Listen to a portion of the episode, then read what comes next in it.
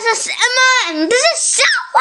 Oh my god, my ears! no need to yell. But I like to yell because I'm happy. Alright. 因为四月二十二日是读书节，是世界读书日，对，也可以说是读书节吧。我们爱叫读书节。 Okay, lots of activities are going on to celebrate this day.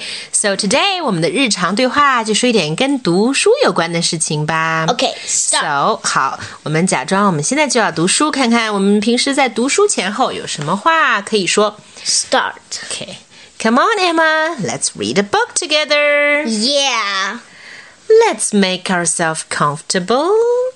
Hmm. Okay. Do you want to read this one or that one? This one. Would you like to read it all by yourself? You know the story very well. Hmm. No, you read it to me. Let's each read one page. How does that sound?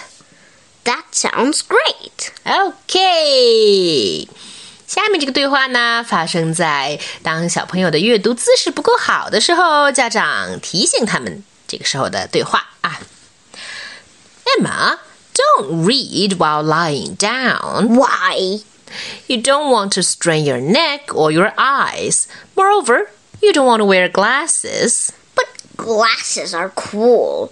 Many kids in my class wear them. It's not comfy. I mean, they're not comfy.